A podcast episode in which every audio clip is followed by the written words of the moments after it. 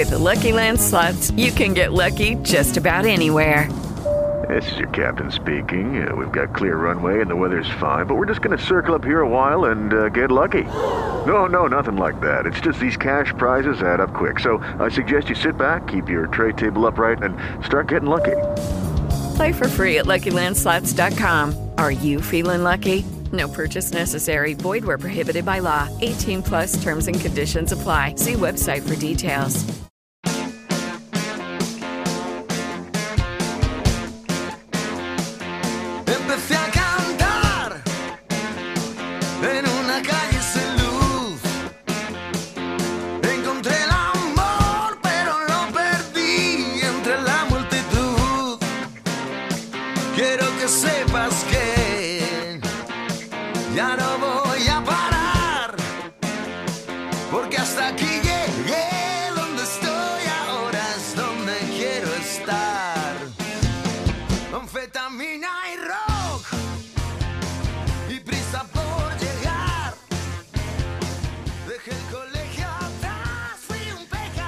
Carlos Tarque, bienvenido a Línea Clara. Muy encantado, gracias. Muchas gracias por darnos e- esta entrevista. Empezamos la nueva temporada con una de las mejores voces de rock en español. Carlos, la gira de 2022, la gira post-pandémica, está siendo todo un éxito. ¿Has notado algún, algún cambio en el público? Bueno, sí que es verdad que sí, la verdad que sí. Hemos notado lo primero que ya, con respecto a la pandemia, evidentemente, eh, eh, bueno, ya sé que lo preguntas con respecto a antes de la pandemia, ¿no?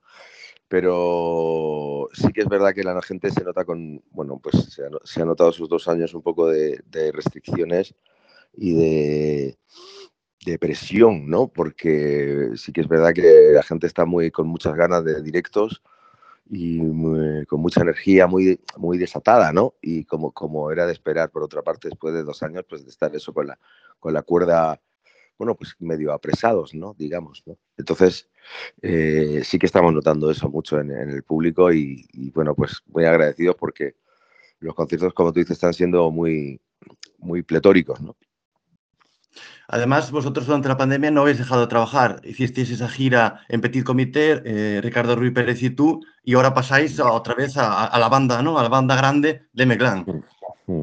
Sí, nosotros tuvimos la suerte y un poco la espontaneidad, porque nosotros ya, ya teníamos un formato que habíamos hecho previamente, que éramos Ricardo y yo a, a- palo seco, por así decirlo, ¿no?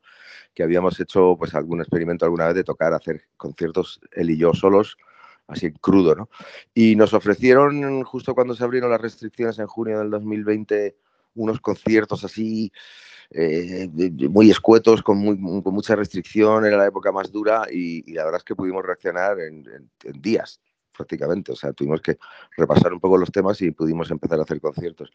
Eso generó que pudimos, eh, la verdad, que trabajar y salvar los muebles, como dicen, durante pues, los dos, pues, el 2020 y 2021. Hicimos un montón de conciertos, él y yo, que como bien sabéis, pues se reflejó en este disco que hicimos en, a finales de 2021 en Petit Comité, ¿no? Que, que más que más del valor de que tiene por sí musical, que, que lo tiene.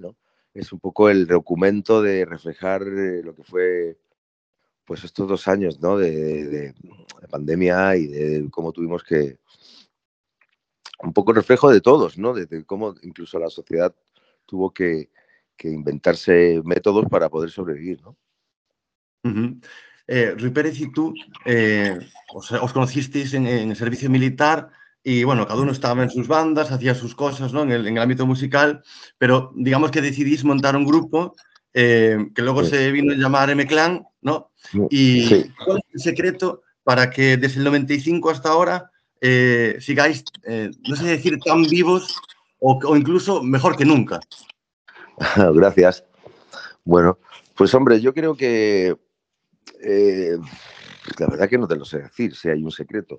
Nunca hemos dejado de tocar, o sea, no hemos hecho un paréntesis de más de dos o tres años, que ha sido en este caso cuando yo hice mi disco en solitario en el 2019, y siempre hemos mantenido una conexión. Eh, él y yo hemos, hemos seguido haciendo discos. Es verdad que desde, desde el 2017, ahora ya ha pasado tiempo, que hi- hicimos Delta, no hemos hecho ningún disco en, en estudio, ¿no?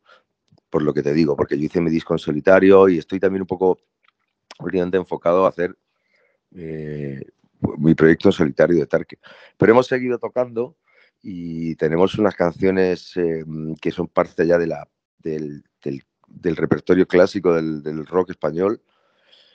Y eso nos da un bagaje que, pues bueno, pues hace que la gente siga viniendo a vernos. La verdad es que es, es verdad que, que los últimos conciertos y además esta gira estamos notando incluso mucha gente joven, ¿no? Gente que, que realmente no le corresponde por edad estar ahí en- y nos sorprende, ¿no? Más que hace, más que hace siete o diez años, ¿no? Eh, Yo creo que también eso quiere decir que la música traspasa las generaciones, que al final las canciones no tienen mm, eh, necesariamente una edad o una moda, ¿no? Y bueno, pues estamos muy contentos, la verdad. La verdad es que es, eh, M-Clan es un, es un, digamos, un, ¿cómo se dice esto? Cuando un patrimonio, de- no de la humanidad, pero sí de, por lo menos nacional, ¿no? Nuestro. Y entonces yo Sí. creo que, que, que, bueno, pues que ahí lo tenemos y que hay que disfrutar de ello. Y nosotros, por supuesto, orgullosos, ¿no? Hablabas de, canciones, luego quería preguntarte una cuestión alrededor de esto, pero eh, un poquito hablando de M-Clan, de Ricardo y tú, esa relación, eh, ¿quién es quién eh, en M-Clan? Entre Ricardo y tú, eh, ¿cómo os situáis ahí? ¿Cómo sentís la banda? ¿cómo, ¿Cómo sois en M-Clan, Ricardo y tú? ¿Quién, ¿Quién es cada quien? Bueno, es- esa pregunta realmente no sabría contestarla porque yo soy yo. depende en qué a qué te refieras, ¿no? Eh, no, sé, no sé muy bien por dónde lo estás enfocando. O sea, si, si hablamos de escribir canciones Sí. o hablamos del directo, hablamos de la, de la responsabilidad. A ver, Ricardo y yo formamos M-Clan, como tú bien dices, hace muchos años con, con otras personas que también estaban muy involucradas y que luego poco a poco se fueron despegando o cayendo del proyecto o incluso eh, ya tenemos incluso dos, dos personas que ya no están en, el, en el- mundo ¿no? de- del principio de Meclán. Pasan muchos años y, y ha habido, bueno, pues de todo, como en cualquier eh, proyecto así largo, ¿no? Y, eh, pero bueno, Ricardo, yo creo que Ricardo y yo pues tenemos un equilibrio, escribimos canciones y es verdad que, en M-Clan hay canciones que no son de Ricardo y mías, pueden ser de, de Prisco y mías. Yo por el hecho de, generalmente hacer las letras, casi siempre las melodías y siempre las letras, o casi siempre, eh, pues estoy en todas, soy autor de todas las canciones. Entonces, eh, con Ricardo pues hemos, hemos escrito muchas canciones y luego pues en, directo sí que es verdad que hay un peso que, radica más un poco más en mí, en, en, el, en los directos, de una manera evidente, porque soy el cantante y digamos el catalizador entre el grupo y el público, ¿no? Y eso es lo que hace que, que sea la, la, esta famosa frase de la cabeza visible, que me hace mucha gracia. Ujú. Eh, pero es la verdad, un poco que se- siempre el cantante destaca un poco más que cualquier otro de la banda, ¿no? Y ese es un poco el papel que nos corresponde. Pero tenemos un proyecto común y, y, vamos 50-50 en todos los sentidos, ¿no? Y sus, sus, eh, sus eh, eh, respons- responsabilidad o sus decisiones y las mías pues van, van a la par, ¿no? Y es verdad que, que es bastante equilibrado, ¿no? Yo también iba, bueno, la respuesta es, es lo, más o menos lo que, lo que pedía. Eh, quería introducir un, un, un tema ¿no? dentro de esta conversación, que es en el documental Las calles siguen ardiendo, que recomiendo a todo el mundo, por cierto. Sí. Eh, dice algo así como que Ricardo Ruiz Pérez es el cerebro de la sombra. No sé si tú también lo ves un poco así o si eso es así o no. Bueno, es que eso, eso es una frase que dice Charlie de Warner, que es nuestro AR que nos fichó.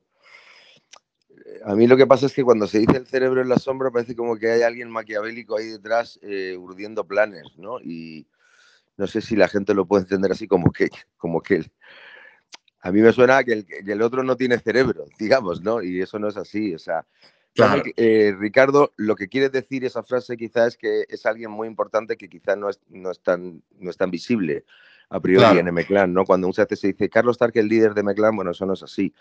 Pero es verdad que él no es el cerebro en la sombra. Mm, mm, De hecho, artísticamente y a nivel de ideas y a nivel de muchas cosas, eh, muchas de las cosas de M-Clan, de los títulos de los discos de tal y de- conceptualmente vienen de mí por el hecho de hacer letras. Pero esto no es una cuestión de quién es el cerebro, quién no. Los dos tenemos un equilibrio para unas cosas o para otras. que funcionan, ¿no? Pero a mí nunca me ha gustado esa frase del cero en la sombra porque deja al otro como, como si realmente hubiera, estuviera siendo manipulado o algo así, ¿no? Como alguien que domina No. un país. Este, y, y esto no es así. Yo creo que lo que quiere decir, como te digo, esa frase es que Ricardo eh, tiene una relevancia que, que a veces no, no se le aprecia porque no es tan visible ¿no? En, directo. O sea, en directo y en tal, parece como que él, bueno, porque parece que yo soy el líder y eso no, es así. Pero de cerebro la sombra tampoco, porque sí es verdad que parece eso, que hay alguien ahí detrás eh, manejando unas estas que no, es verdad. Y de hecho, como te digo, o sea, eh, es verdad que Meclán eh, eh, podría enumerarte un montón de ideas y de un montón de conceptos y de portadas de discos y de ideas artísticas que realmente provienen casi más de mí, ¿no? Pero él tiene otro concepto también mm, a nivel empresarial muy... eh, bueno, tenemos como un equilibrio entre los dos, entre eh, una cosa más artística y una cosa más poco pragmática que tiene él, ¿no? Que es verdad que él tiene una buena visión también musical como, pro- como productor para ver cosas que yo, por ejemplo, no veo tan inmediatamente. Y yo qué sé, es un equilibrio, ¿no? Que hay en, en cualquier proyecto, ¿no? La pregunta siguiente iba un poco por ahí. ¿Crees que Ricardo Ruiz Pérez entre el gran público tiene poco reconocimiento? Bueno, no sé, no sé. Yo creo que el reconocimiento es una cosa que, es que no sé no sé cómo, no sé cómo contestarte. Yo no lo creo. Él cuando, o sea, no lo sé. Es que no lo sé. Eh, ¿Qué quiere decir? Es verdad que en los grupos eh, mm, cuando eh, por ejemplo, cuando nos piden entrevistas, la mayoría de la gente quiere hablar conmigo, pero por una cuestión que tiene también un poco que ver con, a ver, quién escribe las letras, quién es un poco más el ideólogo de, de muchas de las cosas y puede explicar mejor las cosas. Yo lo que aconsejo es siempre decir, ¿por qué no hablamos todos? O sea, no me llames ni a mí ni llames a Ricardo, hablemos todos porque todos estos todavía sigue teniendo el concepto un poco de grupo, ¿no? De, de un proyecto común. Y luego reconocimiento a nivel de público, pues no lo sé, no sabría qué decirte. Eh, eh, como, como bien decimos, es verdad que yo destaco más por mi papel y se me reconoce más. Entonces, pues eso es una cosa que es natural, no es eh, eh, eh, forzada o nadie pretende no reconocer, ¿sabes? No, no sé cómo explicarlo. De todas maneras, también hay que cultivar un poco el reconocimiento. Yo, eh, por, mil, por mil situaciones y mi, carácter y tal, es verdad que me he prodigado más, incluso a veces excesivamente a nivel social y a nivel post concierto y a nivel, eh, bueno, pues de eh, hay que ir a hacer una recogida tal, pues he ido yo. Entonces, al final, eso, eso queda un poco ahí, ¿no? Y hay que, bueno, y es verdad que de hecho ha sido un poco excesivo a veces, ¿no? Eh, si hablas de los discos que hemos hecho en solitario, pues es verdad que, que la ventaja de ser cantante, pues es una ventaja, ¿no? Sobre todo. He leído en alguna entrevista que tu, contacto, tu pasión por el rock comienza a los 11 años. Eh, ¿cuál, es tu, ¿Cuál ha sido o cuál es tu primer LP? El primer LP, LP que, que compras, que escuchas en casa. Sí. El primer LP que compro es un di- disco de Motorhead que se llamaba, que era un directo en Londres. Y, la música llega a ti a través de, no sé si, de tu familia, si de algún amigo, si algún concierto al que asistes cuando eres niño y, te, llega esa música, te impacta. Bueno, la música llega a mí eh, por mil, mil- mil- de mil maneras, ¿no? Porque, pues sobre todo por la radio, por, mi familia que escuchaba música, pero eh, bueno, por muchos canales y sobre todo porque te llama la atención, porque la música puede llegar a ti por mil canales y no llamarte la atención. Y decir, bueno, pues es un elemento más de la vida, ¿no? Pero sí que a mí me impactaba y, me, y sobre todo en una época en la que no, a diferencia de, bueno, pues que no había más canales que la radio, la tele o los discos que te ponía tu hermana. Y sobre todo pues por discos que me ponía mi hermana, como todos, ¿no? Los de esta época. Y pues la, escuchar la radio. Yo tuve una, en, la- en mi infancia tuve muchos desplazamientos de, eh, de domicilio. Entonces, durante un- algunos, eh, yo por ejemplo llegaba a un, yo nací en Chile y me, me emigré, a- volvimos a España y estuve dos o tres movimientos de domicilio así que son muy, que marcan mucho a un niño, ¿no? Y en esos primeros meses de que yo llegaba a un pueblo, a una ciudad y no conocía a nadie y tal, y poco a poco pues pasaba tiempo en casa, a lo mejor más de lo normal, más de lo que un chaval pues estaría jugando con sus colegas hasta que ya no hacía, hacía amigos.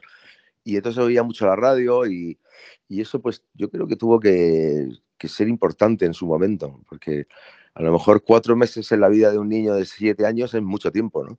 Y si esos cuatro meses los pasas oyendo la radio, pues te, te, te, te, hacen cambiar. ¿Sabes lo que te quiero decir? Sí, sí. Y entonces yo me acuerdo que oía la radio y la radio del año 77, pues imagínate cómo era, ¿no? Una pasada, ¿no? Claro, pues hombre, en la radio comercial sonaba música de una calidad increíble, ¿no? Fleetwood Mac, o sonaba John Lennon, o sonaba, eh, no sé, o sea, pues la música actual de ese momento, que era espectacular. Entonces, eso, eso me, me hizo que la música llegara a mí. Luego ya conocí el rock a través de programas de televisión de la época y pues, hombre, pues y era también un poco eh, como, era como, digamos, que la música de moda, ¿no? O sea, ACDC salía y el punk y la efervescencia del punk y el rock y entonces en la tele, pues lo moderno y lo actual era eso. Lo que ahora sería Maluma, pues igual eran los ACDC, ¿no? O era Obús, ¿no? En España. Entonces, claro, un crío de 12 años escucha Obús y, y se queda impactado, ¿no? Claro, alucinas, ¿no? A todos los que a lo mejor estamos escuchando, escuchando el programa y tal.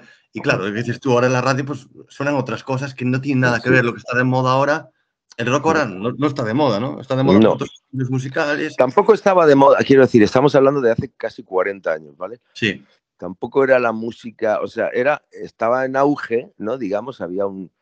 Sí que es verdad que el rock tenía un protagonismo que ahora no tiene, está claro, pero no era la música que sonaba en los bares. O sea, en los bares no sonaba rock, sonaba pachanga como, como toda la puta vida. Y sonaba música comercial y tal. Pero el rock tenía un, desde luego tenía un papel que ahora eh, pues se queda un poco relegado. Todas esas bandas ahora son clásicos. ¿no? claro. Em, con respecto a lo que suena ahora, eh, claro, ahora mm, quizá en España estamos viendo una época en la que están, no sé si dec- decir, despuntando o por lo menos mediáticamente eh, un impacto muy fuerte, dos personajes, Zetangana y, y- Rosalía. Em, no sé si crees que, ellos han inventado algo o están revisionando algo. ¿Cómo, cómo ves esos dos intérpretes, esos dos cantantes?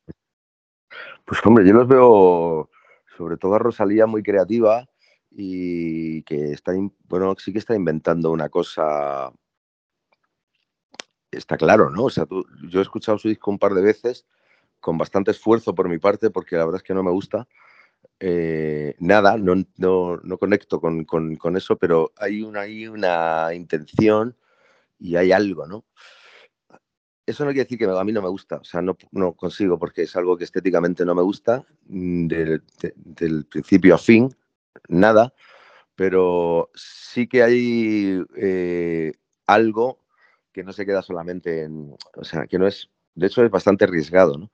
Y en el caso de Zetangana, bueno, es que a mí manejan una serie de, criterios musicales que es verdad que están desprejuiciados y tal, pero a mí es que no me gusta, no me gusta el- el- la bachata, eh, lo siento, o sea, bueno, esto, estoy eh, saltando de la pregunta. Puede ser que hayan creado algo nuevo eh, o que están revisionando cosas y me parece bien, la verdad, pero a mí no me gusta. El- bueno, no sé si se ha podido ver el, el directo de Zetangana. eh, No. Tiene un, o sea, incorpora una banda eh, tremenda. Es decir, el concierto se convierte casi en un concierto de flamenco. Y, ¿sabes? A mí me, me impacta eso. Es decir, tú escuchas el disco y es esa música nueva, no sé si es trap, no, no sé cómo catalogarla. Y en directo, pues, eh, de repente salta en el escenario, pues, eh, Carmona, eh, sale del escenario y dices tú, esto, esto es otra cosa, ¿no? La verdad que no lo he visto, me han hablado muy bien. De hecho, tengo algún amigo tocando en la banda, el Pirata, que es un saxo, eh, bueno, trompetista que toca la tuba ahí. La verdad que no he ido a verlo y, y no sé, a lo mejor iría a verlo por curiosidad. Sinceramente no me llama demasiado. Es que Claro. no me gusta mucho. Entonces, tampoco me interesa, quiero decir, como me ha pasado con cientos de estilos a lo largo de mis 53 años, no me interesa demasiado. O sea, puedo hacer, evidentemente lo escucho para ver de qué se trata, pero no es una cosa que a mí me... Joder, es que, es que a mí me gusta, o sea, eh, no, no, me llama mucho, no me, no me interesan esos estilos, Claro. no me acaban de gustar mucho, igual que muchas cosas previas tampoco me gustaban. Y luego además hay una cosa que es que no me gusta mucho cómo canta tampoco, ¿sabes? Mm, Ya. eh, Ni, hay un despar- me falta un poco de desparpajo que pueda tener Kiko Veneno u otras cosas que han hecho mestizaje o, o Ketama o otra- otro tipo de cosas en el pasado, ¿no? Me falta un poquito de esa... Y luego, pues los sonidos no, no me acaban de convencer, pero yo la verdad es que me, me- me parece bien que la música evolucione, ¿no? Hacia donde sea. No voy a ser un detractor de a mí me da igual. Si, si yo no, mi opinión no importa un carajo en, el- en la historia de la, de la, de la música. Eh, ahora, a mí no me gusta, pues es verdad que yo soy un poco, me quedo con, con cosas un poco más clásicas, ¿no?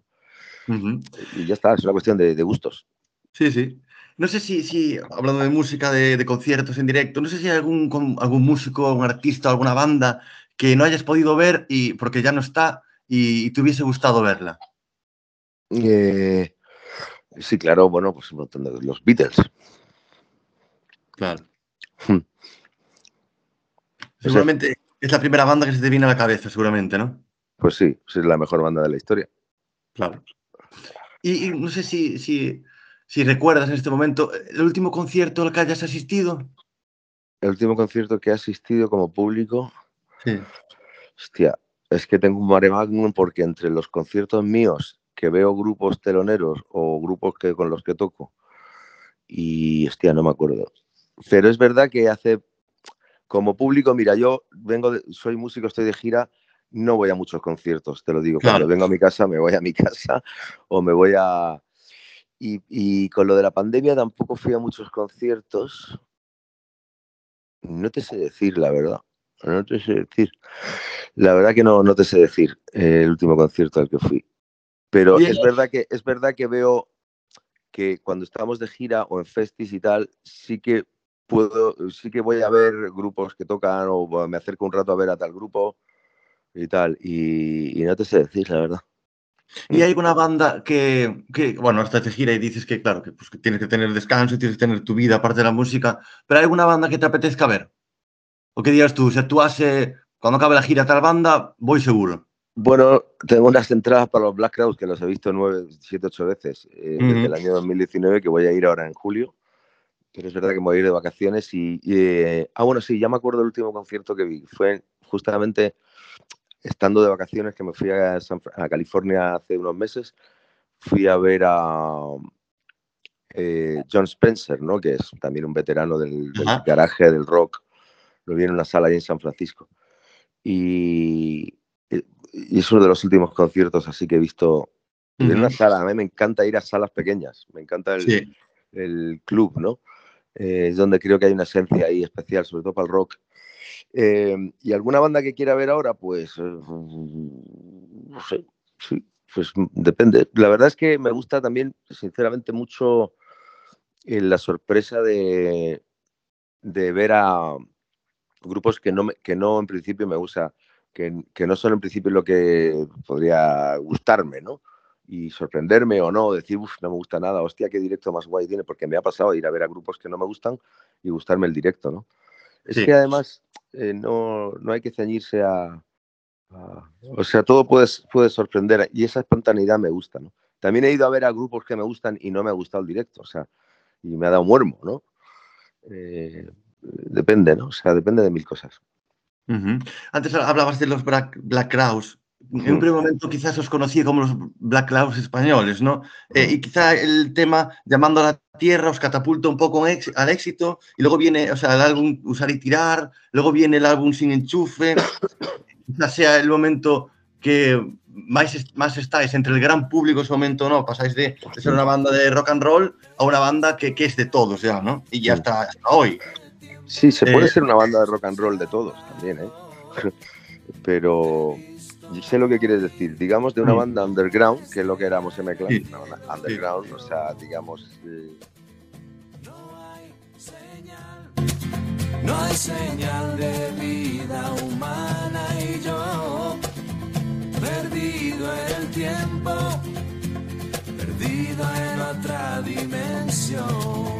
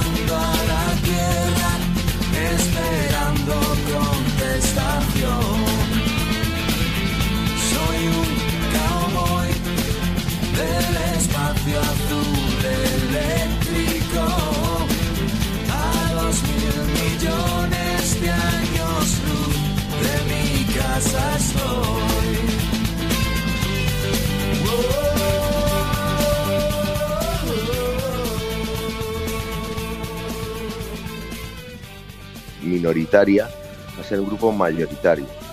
Y eso nos pasó porque hicimos un disco, digamos, más abierto al, gran público por una necesidad también vital, ¿no?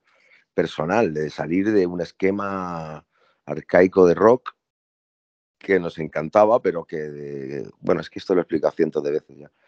Pero, y eso la verdad es que nos costó muchas críticas, ¿no?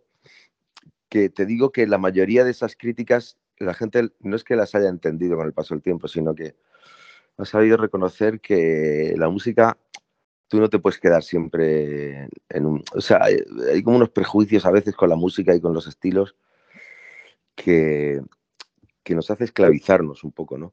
Entonces, bueno, hay quien vive de, de, esa especie como de militancia musical en la que tú tienes que ser siempre un mod que solamente escucha The Who, o tienes que ser un rocker que solo escucha los Stray Cats y tal, y me parece bien y lo respeto bien, pero luego hay gente que nos gustan mu muchos estilos musicales y no somos esclavos de nada, ¿no? Ni, ni, ni nos debemos algo. Y, y, en ese sentido, Meclán hizo una evolución que a mí me parece increíble que podamos estar hoy hablando y, y sobre todo que hemos podido luego hacer cosas increíbles, irnos a grabar a los Estados Unidos, grabar discos de country rock, eh, ahondar en los estilos, tal, sin prejuicios, no tanto como Z Tangana, pero sí que es verdad que M-Clan ha hecho, ha tocado dentro del rock y dentro del mundo de las guitarras un montón de palos, ¿no? Y hemos ido con, con sobre todo, de palos que quizá a lo mejor no son eh, de aquí, de españoles, ¿no? Pero hemos eh, intentado buscar sonidos y tal, y, y yo creo que es un grupo que también ha investigado bastante, ¿no? Que más allá de la anécdota de Carolina y de la canción de los 40, ¿no? Entonces eso también es un valor que yo creo que, que sí que es verdad que no se nos reconoce demasiado. El, hecho de haber, bueno, de haber, de haber hecho muchos discos y, y como mojándonos en cosas, ¿no? Claro, es que arriesgasteis muchísimo con ese cambio, ¿verdad? Bueno, arriesgamos, eh, la verdad que íbamos sobre seguro porque cuando hicimos Llamando a la Tierra, que fue una versión de una banda californiana que es Steve Miller Band, sí. que tiene mucho que ver con el principio de Meclán, uh -huh. eh, no es que de repente hiciéramos una versión de, no sé, de, de, de, de Rafael. ¿no? Eh, vimos que eso era una canción que iba a, a, a, ser contundente o a ser un hit, de hecho lo es, es una, uno de los sí, mayores sí. hits de Meclán, ¿no? Y es un pedazo de canción y es un temazo. Un temazo es un temazo que atraviesa, que gracias, gracias a esa canción también mucha gente ha conocido a Steve Miller, eh, ha atravesado las generaciones. Eso es incontestable, creo yo, ¿no? O sea, más allá de que te guste o los prejuicios o no, es in incontestable. Es una canción que tú la tocas hoy, tocas los primeros acordes en directo y la gente se pone de pie. Y eso pues, pasa, pasa pocas veces en la historia de la música. Uh -huh. Vosotros hablamos ahora de versión llamando a la Tierra, tienes otras versiones como la, la de Maggie, eh, Lola también, ¿no? Más recientemente. Eh, ¿Qué grupo te gustaría ilusión o te gustaría que hiciese versiones de, de, de vuestros temas, de Meclán? Ay, no lo sé, chico. Eh, no sé. A mí no me, no me, planteo esas cosas, hombre. Me, cual, quien, quien, haga una versión de Meclán, que sí que ha habido gente, pues, eh, pues de hecho ha, ha habido, han versionado Miedo, por ejemplo, que es una canción sí. que lo hizo esta chica de Amaya, ¿no? Que, es, que ganó Operación uh -huh. Triunfo, tal. Eh, que también es verdad que ha colocado la canción, le ha dado otro ímpetu que tiene que ver, conecta con generaciones más actuales, ¿no? Me parece raro hablar de generaciones actuales, parece que estoy hablando como si fuera del dúo dinámico, pero es la verdad. Eh, yo cuando veía a los del dúo dinámico ahora me encuentro en esa situación. Es verdad que las canciones, si son buenas, eh, pueden conectar con la gente hoy, mañana y pasado. ¿no? Y, y, Miedo, por ejemplo, es una canción muy buena y -huh. notamos que gracias a ese... Eh, ya, ya, tenía, siempre tuvo un carácter especial en Meclán y era una balada principal, ¿no? Pero a través de esta conexión con Operación Triunfo y con Amaya y con las miles de versiones que se han hecho, porque luego en internet la gente es la canción más versionada de Meclán, ¿no? Más que Llamando a la Tierra y que Carolina incluso pues eh, bueno, tiene un carácter especial y, y, y, la verdad es que nos da, nos, nos da orgullo, ¿no? Eh, hay, bueno, lo que decíamos, una evolución tremenda, hacéis muchas cosas, tocáis muchos palos, ¿no? Pues el rock and roll, el rock americano, el soul, un poco el rock pop, tocáis muchos palos. Eh, los últimos discos eh, el disco para no ver el final eh, quizás sea un disco especial, ¿verdad? Sí, pues es un disco muy especial por varios motivos. Tuvimos una formación nueva en ese disco eh, y incorporamos elementos muy soul como con los metales, con teníamos un poco esa, ese momento ahí, ¿no? De reivindicar el soul, siempre desde nuestro punto de vista más, más español. Es verdad que nosotros, más o menos, los estilos con los que hemos jugado siempre han estado presentes en todo, casi todos los discos, de mayor o menor medida. No es algo tan, tan, tan raro, ¿no? No hemos dado saltos raros. Eh, pero sí, en este disco la verdad es que fue un disco muy, muy, muy, muy que recuerdo con muchas ganas, ¿no? En uno de los, bueno, tenéis varios discos en directo, hablábamos antes del Sin Enchufe, hacía referencia tú antes al Petit Comité y, y el, el, directo del Price, eh, dos noches en el, en el Price, eh, ¿qué ha significado para, para vosotros? Eh, yo no he podido asistir como público, lo tengo que reconocer, pero sí lo he, sí lo he podido ver y lo he disfrutado pues, mm. muchísimas ocasiones, me encanta y, y, se transmite una energía, una pasión, hay algo ahí. ¿Vosotros lo, lo, sentisteis así en ese momento? ¿Lo sientes así? Sí, bueno, sí, es que no es que lo, hay, como tú has dicho, hay algo ahí, pues es que es eso, es que realmente nosotros en esa época y luego ese momento tan eh, reconocido, ¿no? Del público y de y de todos los amigos que nos participaron en el disco, amigos que nosotros admiramos, como puede ser Miguel Ríos, Alejo Stivel, eh, Ariel Roth, eh, Bumburi, Fito, eh, toda la gente que está en el disco participando, ayudándonos, apoyándonos, pues fue, claro, un momento de subidón muy increíble, ¿no? Eh, y esa pasión y esa, verdad se demuestra ahí en el, en, el, en el, escenario. Fue una cosa muy energética, ¿no? De, de hecho, M-Clan es un poco así siempre eh, en los directos, ¿no? Lo vivimos con una pasión un poco desbocada. El tema, eh, las calles están ardiendo con el drogas. Eh, esa, es, lleva a M-Clan, a lo mejor, no sé si tú lo ves así, puede llevar a M-Clan a, mm, no sé decir, un poco lo que estás haciendo con Tark, a lo mejor también, tú, digamos, por tu cuenta. Bueno. Hay una conexión ahí. No lo sé, o sea, no, no necesariamente porque salga el drogas. Eh, las calles están ardiendo es un tema, eh, bueno, que tiene una, una, una, velocidad, digamos, es un tema atípico en M-Clan, Sí. Un poco más, no sé si decir rock, porque realmente el sonido tampoco es que sea demoledoramente rockero, ¿no? Eh, em, yo creo que Tarque es mucho más rockero, mucho más duro el sonido sí. de las guitarras y todo. Pero sí que tiene uno, eh, a, a, nivel, por ejemplo, estético de letra y eh, ese punto un poquito más apocalíptico, sí que puede tener algo más que ver con Tarque que con el resto de Meclán. Es un tema oscuro eh, y un poco más, no sé, más, más humeante, no sé cómo.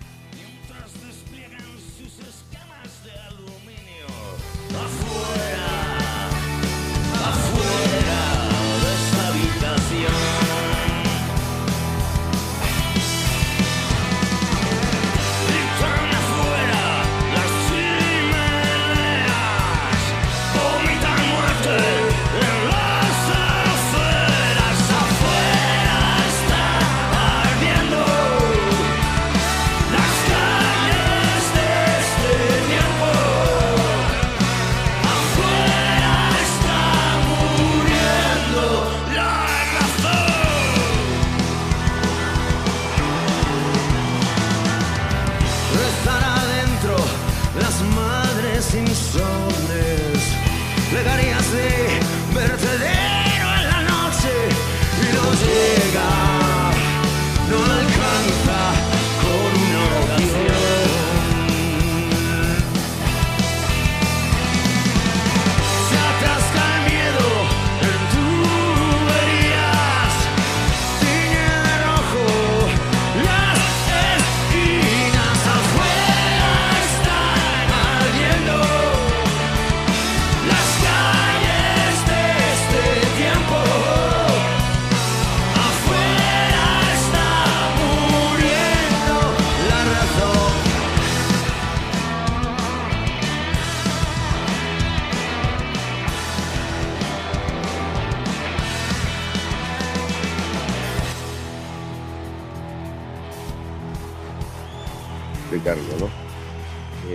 Veces explicar las, canciones y es complicado, pero eh, no, necesariamente porque, porque aparezca el droga, ¿no? Que la verdad es que le dio un tinte al tema. Si el tema puede tener cierta filosofía eh, apocalíptica o, que tiene que ver con, con, con, lo que está sucediendo en general en el mundo, ¿no? Con una especie de reflexión constante de, las calles están ardiendo, del peligro, de, que nada cambia, el droga sí que le dio ese toque un poco eh, eh, suyo, personal, que tiene que ver con, la República, que tiene que ver con la herencia de, o sea, que tiene que ver con la reivindicación de, la, ¿cómo se dice? De la, bueno, de toda la historia del franquismo y todo esto que él, que él tiene muy presente en su... Entonces nosotros le, le abrimos la puerta y dijimos, haz lo que quieras, ¿no? Y es verdad que llevó el tema hacia un punto un poco más politizado, por así decir, pero que, nosotros aprobamos sin ninguna duda. Claro, eso, eso estaba hablado, o le salió en el momento, estaba hablado. claro, estaba hablado, claro. Estaba hablado. Claro, claro. Él dijo, voy a hacer eh, un trozo de un disco de una canción de Barricada que se llama Sotanas, que tiene que ver con eso, con la memoria histórica y todo esto. dijimos, por supuesto, para eso te invitamos, para que seas tú, ¿no? Para, porque aquí no hay cortapisas, ¿no? Y así fue, él, él es así, es un, es un, él tiene su, su, reivindicación política, tiene su... Eh, eh, libertaria siempre lo ha tenido con barricada y con él, y él en solitario y él para eso le invitas, para que la persona sea él mismo. ¿no? Claro. Em, otro de los temas que quizás tiene algo de reivindicación, no sé si social, si sentimental, eh, si también porque tú has nacido en Chile, el tema inmigrante, ¿significa algo especial para, para, para ti? Bueno, yo a mí lo que me gusta es escribir cosas siempre que tengo la suerte de que, de que me salgan bien o que, o que, o que, lo pueda conseguir. Desde algo un poco más individualista, o sea, más... Eh, no, no, que tenga que ver con una reivindicación política puntual en un momento de la historia, ¿no? O sea, me parece demasiado, me parece, ¿cómo te diría? Poner el foco en algo eh, sino algo que tenga que ver con algo mucho más, a ver si me explico, abstracto y personal. O sea, yo ya no hablo de que si tú eres español y yo soy japonés, sino de algo mucho más... En el caso de, la canción Inmigrante, eh, hablo de un, sentimiento espiritual casi, más allá de, que ser eh, de, las fronteras en sí, ¿no? de las naciones en sí, sino de algo que tiene que ver con el tiempo, con el pasado, con la, con la existencia y con cómo cambia todo y cómo va pasando el tiempo por delante de ti y, tú mismo eres un inmigrante o un emigrante en el tiempo, en la, en, la, línea del tiempo y dentro de 15 años tú, como habla la canción, vas a pasear por una calle que, que estuviste hace 15 años o que tuviste una relación o que tuviste unas vivencias y te vas a sentir un extraño. Entonces me gusta a veces un poco más ser más abstracto con estar como un poco por encima de de las, de las reivindicaciones puntuales, a, no ser que haya alguna muy, muy urgente, que hay muchas, ¿no? Pero eso sí me estoy explicando. Eh, nunca, hemos hecho En Meclán, nunca hemos hecho en Meclán una reivindicación política de, ah, de, la ocupación o no sé qué o lo otro, porque no es nuestro estilo, no lo yo por lo menos no lo siento así. Eh, puedo sentir a nivel personal, pero sí que es verdad que para las canciones me parece que hay que, que tiene que ser que hay que manejar como unas emociones que van más con el ser humano en sí que con un momento político puntual o con una reivindicación de calle, ¿no? Algo un poco más del corazón, no sé. Sientes, no sé, bueno, en este caso podrías hablar un poco también por, por toda la banda, eh, como representante de la banda, ¿sientes que estáis en vuestro mejor momento? ¿Habéis llegado a, a techo? ¿Tiene techo en plan? Mm. Bueno, yo no sé si cuál es el mejor momento, porque medir cuál es el mejor momento, yo sé que estamos en un momento muy bueno eh, y, el directo se nota así, ¿no? No quiero, yo creo que hemos vivido siempre momentos muy buenos, momentos malos que no nos hemos dado cuenta, pero, el, grupo se mantiene ahí en una energía, sobre todo por el, por el momento del directo, ¿no? Que es cuando notas que la gente viene, canta tus canciones. Yo creo que estamos en un momento muy bueno. No sé si es el mejor, pero es muy bueno. Y em, te ves, eh, no sé si decirlo así, pero muriéndote, muriéndote, muriendo en el escenario, eh, como Dylan o como Iggy Pop. ¿Te ves en el escenario hasta, hasta el final? No lo sé, no lo sé. La verdad que por ahora no tengo otro plan. y, y, y, la verdad es que me gusta cantar, me gusta hacer conciertos. Verdad que a veces eh, no tengo yo particularmente el carácter eh, este de, de, necesitar hacer música todo el rato constantemente para sobrevivir, en plan Van, Van Gogh. Primero porque no sé hacerlo, ¿no? Necesito siempre eh, de otros, de otros, de otros mm, músicos. O... Entonces, podría no ser así, pero por ahora está siendo así, porque es de lo que vivo y, y me gusta mucho hacerlo. ¿no? Es verdad que si tuviera que pasar tiempo sin salir a un escenario y sin cantar, mm, me faltaría algo. ¿no? Sí, eh, vin, viniese un extraterrestre, ¿no? Como, como el tema souvenir, ¿no? Pero en vez de irse, sí. que viene, eh, y le tuvieses que decir, eh, te pregunta, ¿qué es M-Clan? ¿Qué, ¿Qué, tema le pondrías? ¿Qué es M-Clan? ¿Qué tema le pondría? Hostias, no lo sé. Le pondría Calle sin luz, por ejemplo. Uh -huh. Le pondría un tema de rock ener energético en el que se reflejara eh, la esencia del grupo, que es un grupo de rock enérgico, eh, como tú bien dicho, con una pasión que, como tú, como tú decías en el Price, estaba ahí, ¿no? Tenemos un montón de, de abanico de canciones diferentes, pero no le pondría Carolina seguramente, porque no es el tema más representativo de Meclán. Sí a nivel comercial, pero no a nivel eh, espiritual, ¿no? pero hay otros temas que tienen más enjundia, que tienen más profundidad, eh, y podría, por ejemplo, podría poner ese tema. No, no siempre los grupos son recordados por, por su mejor canción, ¿no? No estoy diciendo que Carolina no. es una gran canción, ¿eh? y a mí me lo sigue pareciendo, es una gran canción, pero no es la mejor de Meclán para mí. Pero es verdad que tampoco la mejor canción de los Beatles es eh, Love Me Do o, bueno, los Beatles no es el mejor ejemplo porque tienen cientos de miles, pero hay muchos grupos que se les recuerda por una canción que quizás no sea la más, la que más les representa, ¿no? ¿sabes? Sí, sí. puede, puede, que pase eso, claro.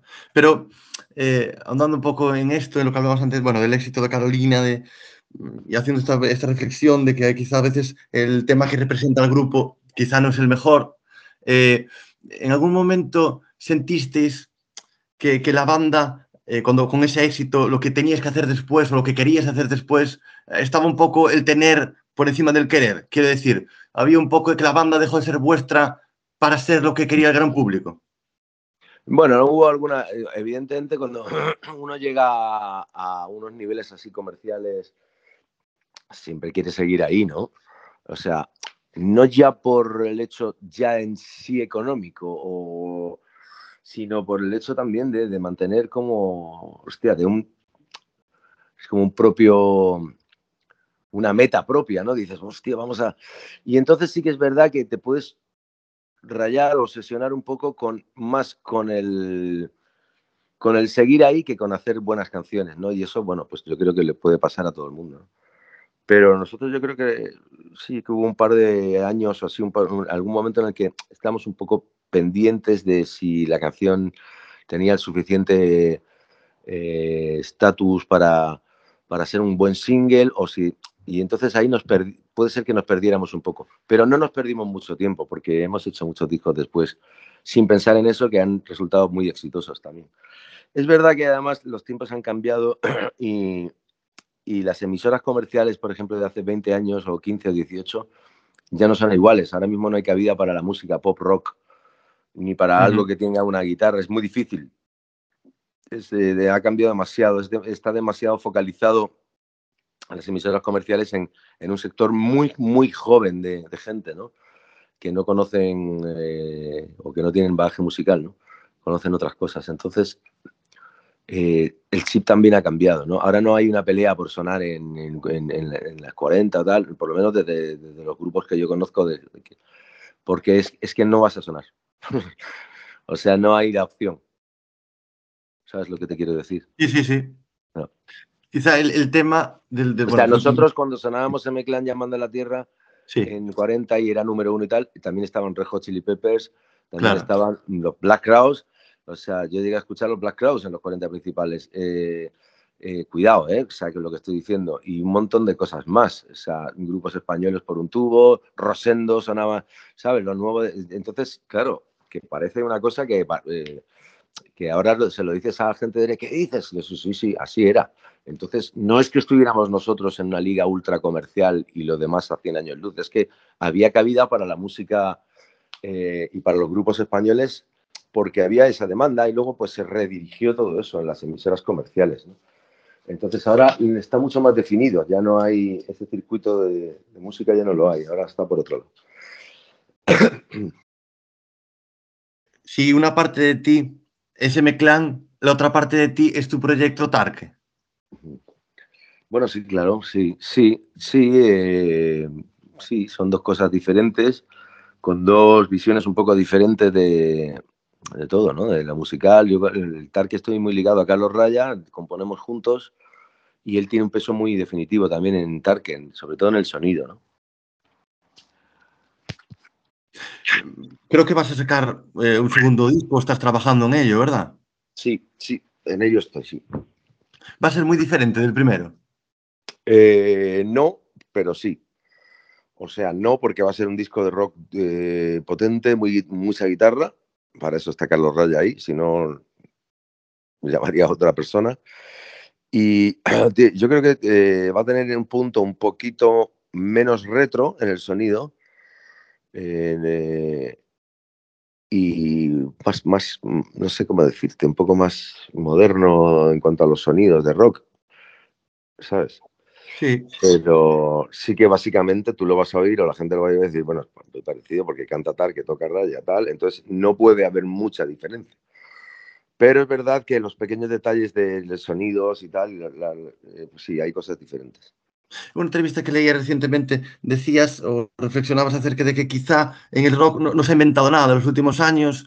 Eh, ¿Te gustaría hacer algo nuevo con contar? Que no sé si inventar algo, pero sí llevar el rock a otro sitio. Es que eso es una cosa que yo creo que no se puede premeditar. De luego yo me encantaría hacerlo, pero no sé hacerlo. Eh, y sobre todo que además, teniendo en cuenta que el rock, la gran palabra, viene eh, del mundo anglosajón generalmente, eso no lo digo yo, es la realidad, eh, tendría que un poco inventarse desde allí, a lo mejor, no sé, dado que lo inventaron ellos, eso, para ser justos, ¿no? es como si dijéramos que en el flamenco va a inventar un japonés algo nuevo, puede ser, puede ser. Yo la verdad es que no lo sé, no, lo veo complicado porque el, lenguaje del rock eh, se, han dado muchos, muchos palos, ¿no? O sea, se han, se han, o sea, quiero decir, el rock industrial, el rock... Eh, eh, a mí la verdad es que no me interesa demasiado innovar, o sea, no es que no me interese, es que no sé si puedo hacerlo. Me gusta que lo que suene sea auténtico y eso, y eso tampoco es tan fácil, ¿eh? sino que, y que tenga una energía que te mueva. No estoy obsesionado con la innovación. la innovación no siempre es sinónimo de calidad, ¿no? Pero bueno, es verdad que el lenguaje del rock está muy trillado, ¿no? Y el lenguaje del rock y en general eh, eh, muchas cosas en, incluso el hip hop, ¿no? Incluso por el trap es un derivado del hip hop porque el hip hop ya realmente está muy manido, ¿no? Muy manido. Funciona, es también una música que tiene 40 o 50 tacos, ¿sabes? No es tan vieja como el rock, pero casi, tiene 20 años menos que el rock. Eh, el famoso hip hop que parece que está de moda, ¿no? Pues es una música que tiene ya 50 tacos o 40 y pico. Entonces, eh, eh, bueno, pues yo creo que los derivados van saliendo, ¿no? Y en el rock, pues, pues se trabaja mucho más. Digamos que metafóricamente es un campo mucho más trillado, ¿no? Y cada vez cuesta más sacar algo nuevo, ¿no? No quiere decir bueno, eh, para terminar, eh, me gusta preguntar a, nuestros invitados eh, acerca de, una reflexión acerca del futuro y ahí cada, cada invitado puede llevarlo donde quiera, ¿no? a un ámbito más personal, a un ámbito en este caso musical, a un ámbito social, político. y la pregunta es, ¿cómo imaginas el futuro, Tarque? bueno, el futuro es tan largo y tan amplio que Yo creo que el futuro va a ser que el mundo va a desaparecer el ser humano. es lo que estoy, estamos viendo todos, o se te tendrá que reconvertir mucho, espero que tarde tiempo y ojalá que no sea así, ¿no? Ojalá que hubiera un cambio de conciencia. Pero si me preguntas sinceramente te contesto, o sea, estamos destrozando el planeta, etcétera, etcétera, etcétera. Y luego ese es el, el, futuro como lo veo, ¿no? Ya sé que soy muy tremendista y me gustaría ser, creo en el amor, creo en un montón de cosas, pero también creo en que no hay suficiente suficiente capacidad para contener el sistema que hemos creado, a no ser que cambie. Y entonces, pues así es como veo las cosas. Pues Carlos Starque, ha sido un placer para mí entrevistarte. Eh, muchas gracias por estar con nosotros en línea clara y ha sido un gusto charlar contigo. Un abrazo. Gracias a vosotros, un abrazo, tío. Un abrazo.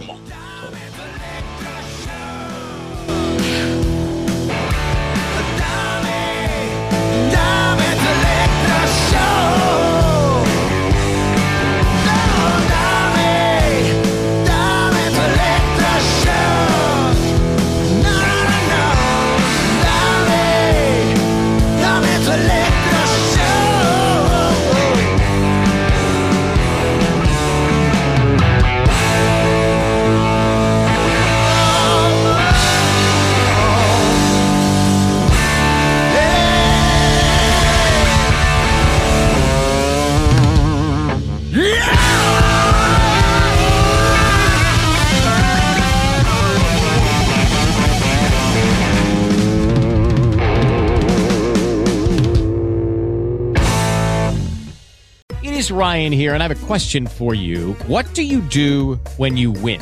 Like, are you a fist pumper?